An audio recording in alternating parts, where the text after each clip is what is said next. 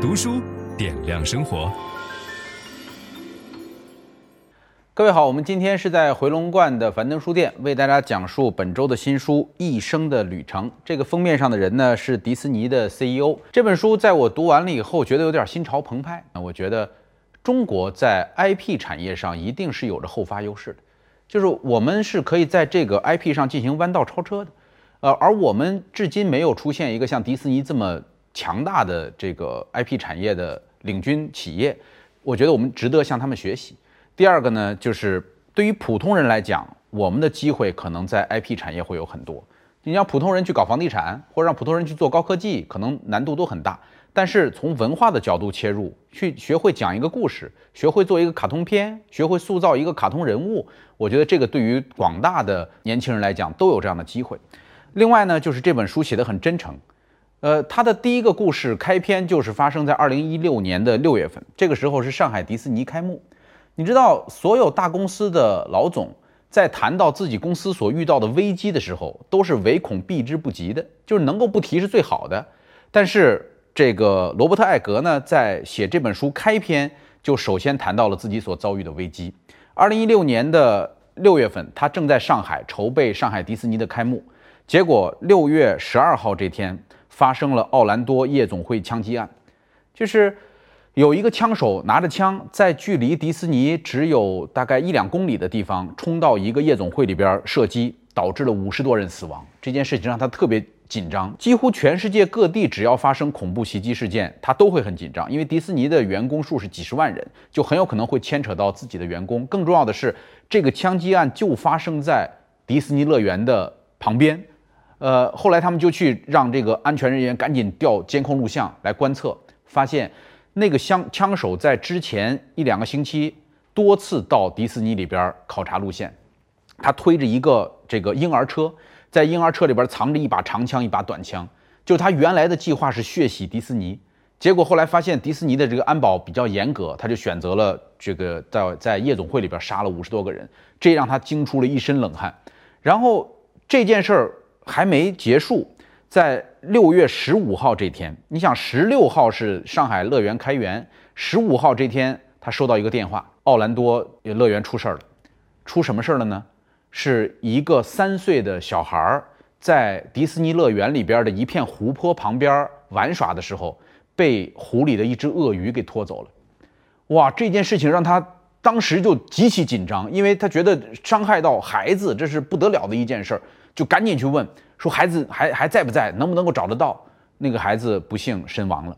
这件事情让他呃泪如雨下，就是他觉得自己做这份工作是为了孩子提供快乐，结果竟然让一个三岁的孩子丧了命。他觉得自己甚至没法去参加迪士尼乐园的开幕啊，心如刀绞。然后大家劝他说：“这么大的事儿，对吧？你看中国的副总理也要来，这个上海市的市委书记、市长都要来参加这个开幕仪式，你必须得坚持下来。”后来他说：“怎么办呢？”他说。我必须跟这家人通话，就是他要跟这家人打一个电话，否则的话他没法安心去参加这个迪士尼乐园的开幕式。他的公关顾问认为不应该打这样的电话，因为你知道，在这种处理公关危机的时候，你作为公司的一把手出面表态，你是要负责任的。然后他说：“我不管这么多了，我必须打这个电话。”打过去电话以后，一接通，那个孩子的父亲在那边，他说：“我是这个迪士尼的 CEO，我我也是一个父亲，也是一个爷爷。”我对这这件事情表示极度的难过和担心，然后您对我们有任何要求，我都一定会努力的达到，就是很诚恳的，一边哭泣一边向那边的这个父亲这个道歉，然后那个父亲沉默了很久，最后哭了出来，就说了一句话，说我希望我的儿子的死亡不是徒劳无功的，就是不要让我的儿子白死，就这么一句话，他说一定的，你放心，然后在当天。就派人用那个隔离网把所有的湖泊全部都围了起来，然后以防止再次出现这样的状况。后来在他去参加这个迪士尼开幕式的时候，他的中方合伙人还跟他提示说：“呃，今天是个好日子，你一定要保持好的心情。”他说他都不知道怎么把那个讲话讲完，然后让这个盛大的迪士尼开幕式过去的。所以，一个 CEO 在自己的自传的开篇先讲所遇到的这些危机。我觉得他是很真诚的在对待这本书啊，然后你也会知道，做一个这么大的统领着几十万员工的这么一个公司的 CEO 是多么操心的一件事儿啊。这个罗伯特·艾格呢，出生在一个呃非常普通的工薪阶层家庭。他的爸爸特别喜欢看书，就是从小呢就参加了一个读书俱乐部。他印象当中觉得自己的爸爸没有别的，就是书多，每个月都会收到俱乐部寄来的很多新书，所以他们家从来不会缺书看。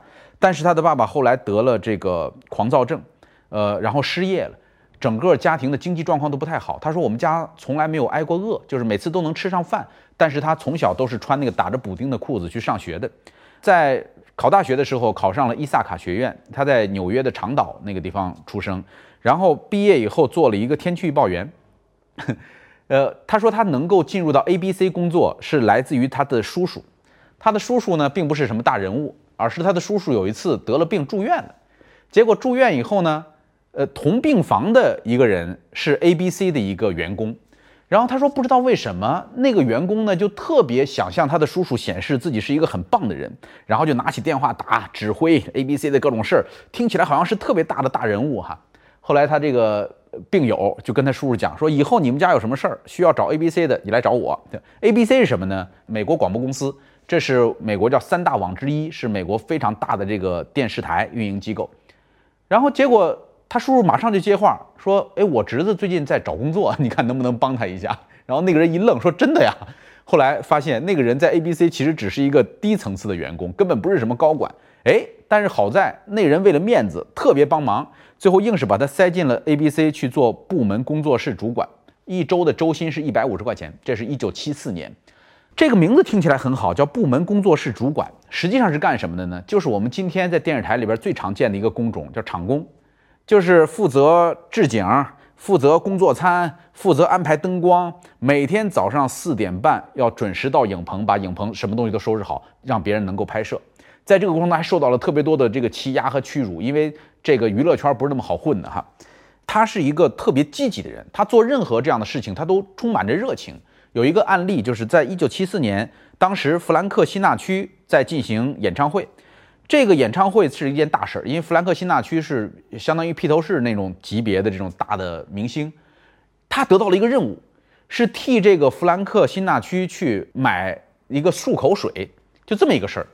这个事儿你说让咱们今天看来，这就是这个跑腿儿的，这有什么好激动的呢？他特别激动，他说我能够为这么大的大明星买漱口水，哇，这是非常重要的一项工作，一路跑着去，跑着回来，然后很快就把那买回来交进去，那个保镖啪拦住。说你干什么？他说我是给弗兰克辛纳屈买漱口水的，我要送进去。然后那个辛纳屈在里边听到了，说让他进来，让他家孩子进来，孩子进来。进来以后给了他一百美金小费，然后还给所有参加那场演唱会的工作人员每人送了一个镀金的打火机，那个打火机上还印着辛纳屈的名字。他说至今他都保留着这个有非凡意义的这个打火机。所有的人都是从最底层开始做工作，但是他对每一份工作的这种投入度。这种专注的这种程度，他赋予这个工作的意义是跟其他人不一样，所以我们能够看到这个热情。分享知识是一种美德，当我们每一个人都在不断地分享知识给这个社会的时候，我们这个社会将会变得越来越好。所以，如果您喜欢这本书的内容，把它分享到您的朋友圈当中，或者给到您指定的某一个人都可以。您关心谁，就把知识分享给他。谢谢。本音档是由樊登读书小草远志提供。解锁本书精华解读全集，请搜寻 triple w 打 d u s h u 点 com 打 t w。